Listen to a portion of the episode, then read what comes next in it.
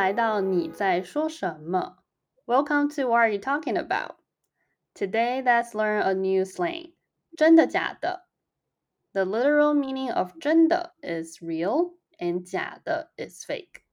However, when you say 真的假的 actually means really. Is that so? Are you for real? You can use it when you feel surprised about what you hear or when you doubt if that is true or not. 真的假的 is usually put at the beginning of the sentences.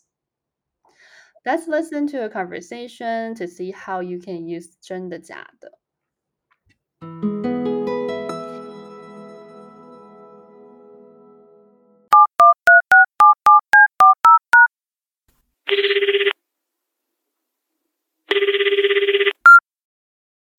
喂，Wendy， 下个星期六你有空吗？我们一起去吃个饭吧。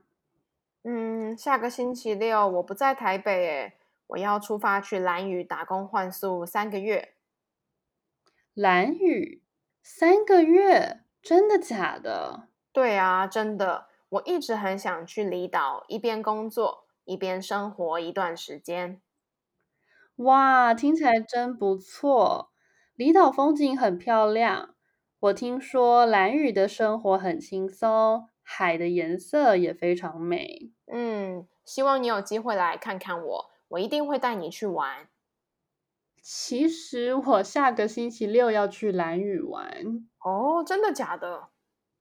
对呀，最近才刚刚安排的。哦，太好了，那我们可以一起出发了。Hopefully, you understand more about how to use 真的假的 in the conversation. Now, let's move on to listen to more example sentences.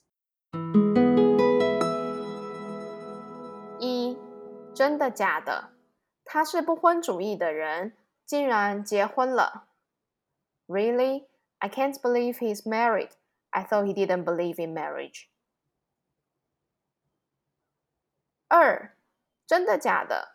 我不敢相信他当选二零二零的总统了。Are you for real?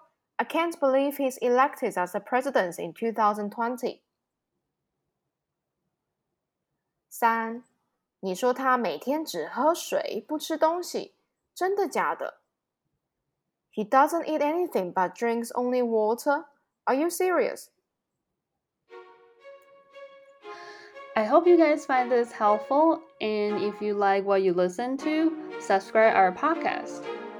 If you want to learn more useful phrases that you can use in daily life, you can follow my Instagram account, Liho Mandarin. The account information is in the description box. We will see you next time. Bye.